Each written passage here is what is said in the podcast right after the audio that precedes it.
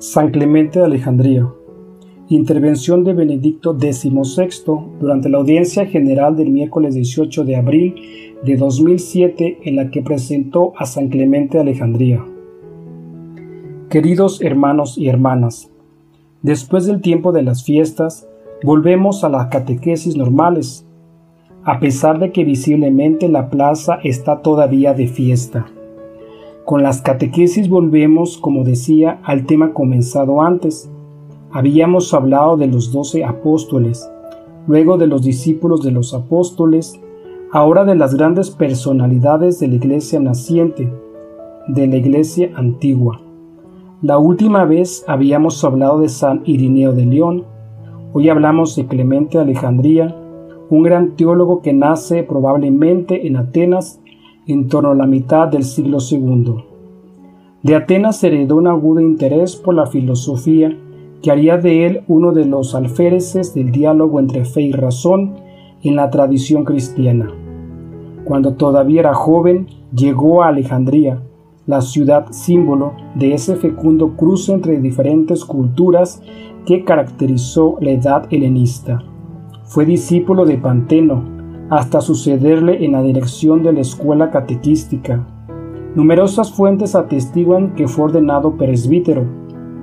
Durante la persecución de 202 a 203, abandonó Alejandría para refugiarse en Cesarea, en Capadocia, donde falleció hacia el año 215. Las obras más importantes que nos quedan de él son tres, el protréptico, el pedagogo y los estrómata. Si bien parece que no era la intención originaria del autor, estos escritos constituyen una auténtica trilogía destinada a acompañar eficazmente la maduración espiritual del cristiano. El protréptico, como dice la misma palabra, es una exhortación dirigida a quien comienza y busca el camino de la fe. Es más, el protréptico coincide con una persona, el Hijo de Dios, Jesucristo, que se convierte en exhortador de los hombres para que emprendan una decisión el camino hacia la verdad.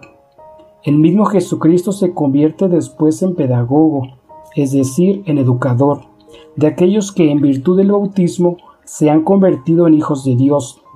El mismo Jesucristo, por último, es también didascalo, es decir, maestro, que propone las enseñanzas más profundas, estas se recogen en la tercera parte de Clemente. Los estrómata, palabra griega que significa tapicerías. Se trata de una composición que no es sistemática, sino que afronta diferentes argumentos, fruto directo de la enseñanza habitual de Clemente.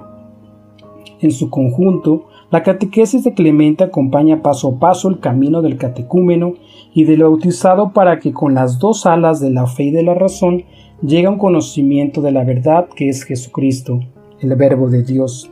Solo el conocimiento de la persona que es la verdad es la auténtica gnosis, la expresión griega que quiere decir conocimiento, inteligencia.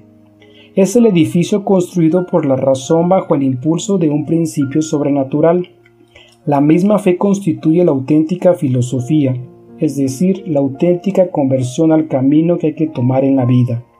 Por tanto, la auténtica gnosis es un desarrollo de la fe suscitado por Jesucristo en, en el alma unida a Él. Clemente define después dos niveles de la vida cristiana.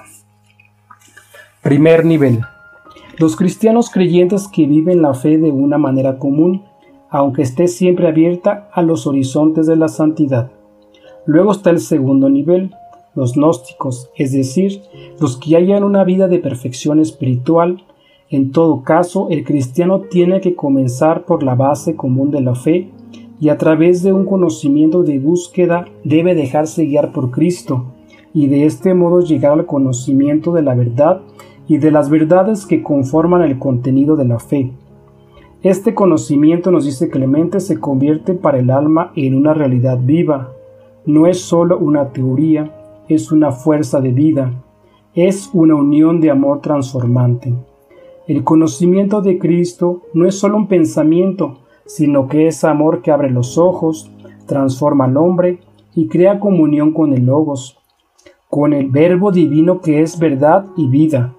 En esta comunión, que es el perfecto conocimiento y es amor, el perfecto cristiano alcanza la contemplación, la unificación con Dios. Clemente retoma finalmente la doctrina según al cual el fin último del hombre consiste en ser semejante a Dios. Hemos sido creados a imagen y semejanza de Dios, pero esto es también un desafío, un camino. De hecho, el objetivo de la vida, el destino último consiste verdaderamente en hacerse semejante a Dios. Esto es posible gracias a la connaturalidad con Él que el hombre ha recibido en el momento de la creación, motivo por el cual de por sí ya es imagen de Dios. Esta connaturalidad permite conocer las realidades divinas a las que el hombre adhiera ante todo por la fe, y a través de la vivencia de la fe, de la práctica de las virtudes, puede crecer hasta llegar a la contemplación de Dios. De este modo, en el camino de la perfección, Clemente da la misma importancia al requisito moral que al intelectual. Los dos van juntos porque no es posible conocer sin vivir y no se puede vivir sin conocer. No es posible asemejarse a Dios y contemplarle simplemente con el conocimiento racional. Para lograr este objetivo se necesita una vida según el logos, una vida según la verdad y por tanto las buenas obras tiene que acompañar al conocimiento intelectual como la sombra acompaña al cuerpo. Hay dos virtudes que adornan particularmente al alma del auténtico gnóstico. La primera es la libertad de las pasiones, apateia. La otra es el amor, la verdadera pasión que asegura la unión íntima con Dios. El amor da la paz perfecta y hace que el auténtico gnóstico sea capaz de afrontar los sacrificios más grandes, incluso el sacrificio supremo en el seguimiento de Cristo, y le hace subir de nivel hasta llegar a la cumbre de las virtudes. De este modo, el ideal ético de la filosofía antigua, es decir, la liberación de las pasiones, vuelve a ser redefinido por Clemente conjugado con el amor, en el proceso incesante que lleva a asemejarse a Dios. De esta manera el pensador de Alejandría propició la segunda gran oportunidad de diálogo entre el anuncio cristiano y la filosofía griega. Sabemos que San Pablo en el Areópago de Atenas, donde Clemente nació, había hecho el primer intento de diálogo con la filosofía griega y en buena parte había fracasado, pues le dijeron, otra vez te escucharemos.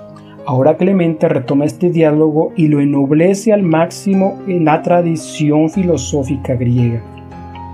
Como escribió mi venerado predecesor Juan Pablo II en encíclica Fides et Ratio, Clemente Alejandría llega a interpretar la filosofía como una instrucción propedéutica a la fe cristiana.